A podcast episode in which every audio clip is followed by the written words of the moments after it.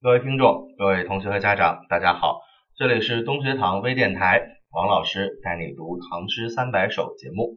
那么节目的最初呢，还是跟大家通报一下我们东学堂微电台的听众 QQ 群，群号是三八六二九零八五七。那么加入 Q 群之后呢，您可以在群里面留下听节目之后的一些感想和疑问，同时呢，也可以给我们提出您宝贵的意见和建议。我们也会定期的在群里举办一系列的活动，那么各位都有机会成为我们东学堂微电台的客座嘉宾，或者是赢取属于您的一些小礼物。所以欢迎大家踊跃的加入我们东学堂微电台的听众 QQ 群，群号是三八六二九零八五七。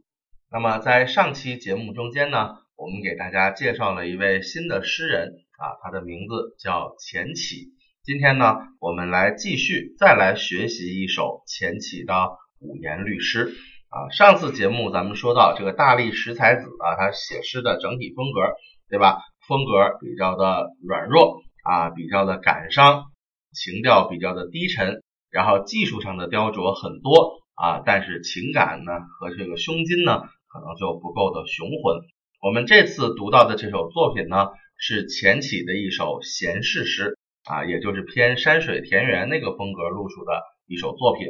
同样的，也可以体现出他们这一类的创作风格。这首诗的题目啊，我们翻开书的第一百九十九页，题目叫做《谷口书斋寄杨补缺》。那么，谷口书斋啊，这是作者本人的房子。谷口呢，是一个地名啊，它在陕西泾源县。也就是长安城郊外的一个地方，相对来说应该属于乡下了。那么作者在这儿呢搭了一座书斋，也就是自己的一个书房啊，整个小房子都在这儿，他就住在这里了。然后这个杨补缺呢，不知道具体是什么人啊，姓杨。这个补缺是个官职啊，就是我们说杜甫和岑参做的这个官儿，左拾遗右补缺，专门负责给皇上提意见的。这个官位也不是很大。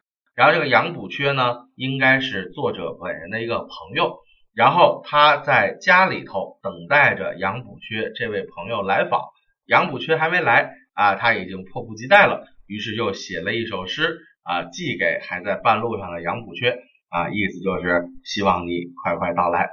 那么古人呢，经常有这种事儿啊，拿诗当便条啊，当这个记事本啊，当这个小的短信来写，都是这样的一种风格。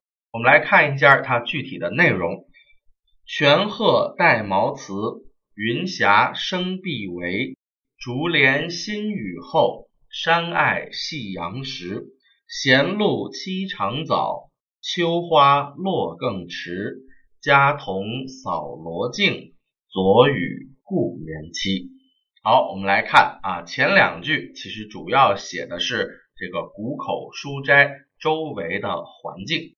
叫泉壑带茅茨，泉就是山泉水，壑呢就是山谷，所以我们发现了这个谷口书斋应该也是山中的一个小别墅啊。茅茨呢指的是草房子，所以说这个书斋呀，它可能比较的简陋啊，不是那种高门大院，而是一个带有隐居性质的一个茅草房啊。然后呢，就是指山泉和这个山谷就包围着这一间小草房。啊，这叫玄鹤带茅茨，云霞生碧围。这个碧围，我们看注解啊，碧立是一种灌木丛，然后这个灌木丛呢，就是低低的、矮矮的，然后在这个房子旁边啊围成一圈，好像是一层帷幕一样，所以称之为叫碧围。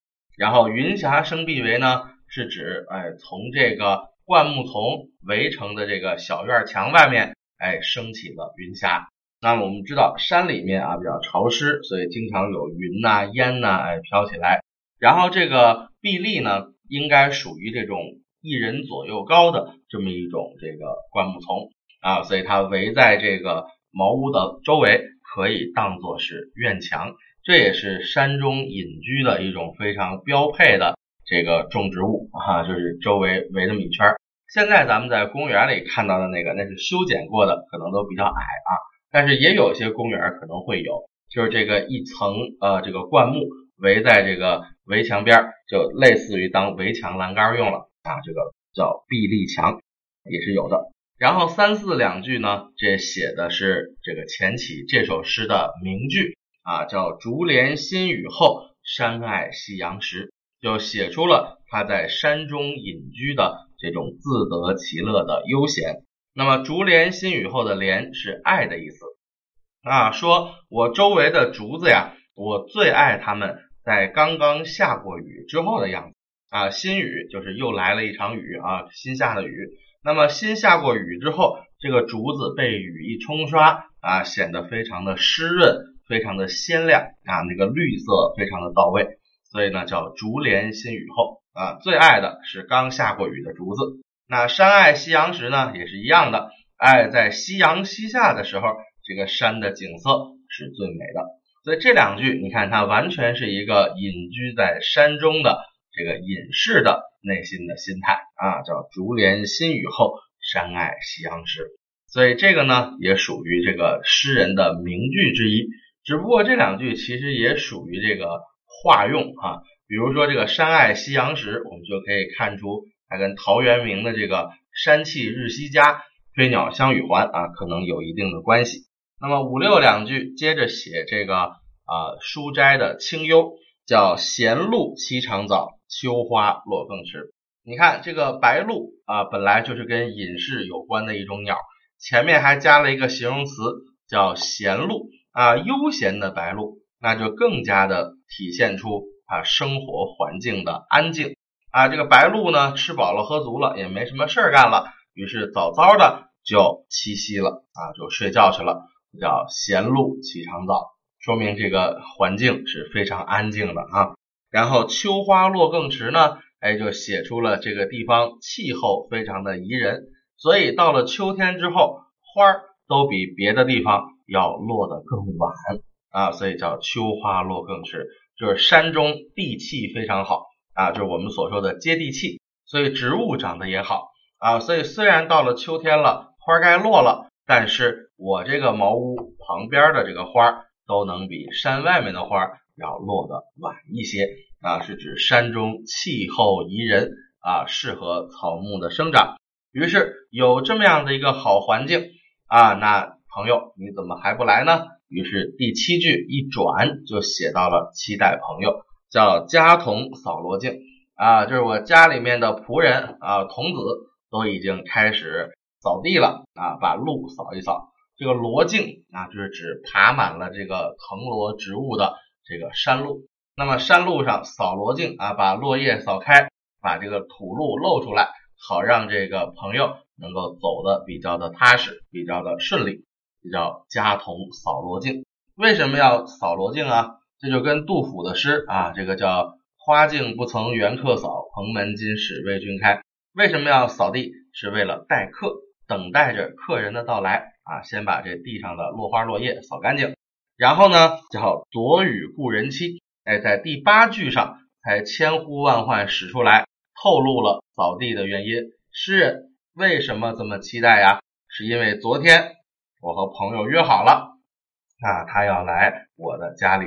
来做客，所以前面写家的景色，第七句写扫罗镜，都是为了这个第八句。而这个故人指谁呀？就是指题目中间的杨补阙啊，这就是在候客，但是迫不及待了啊，等不到客人的早点到来了，于是按捺不住，又写了一首诗歌。所以这首诗歌啊，体现的是作者生活中的那种比较悠闲。比较安静的这一面，所以你看它的气质格局啊，没有那么宏大，只是在技术上写的非常的生动，非常的细腻。我们说了，这也是钱起为代表的大力十才子啊，他们的一种写作的特色。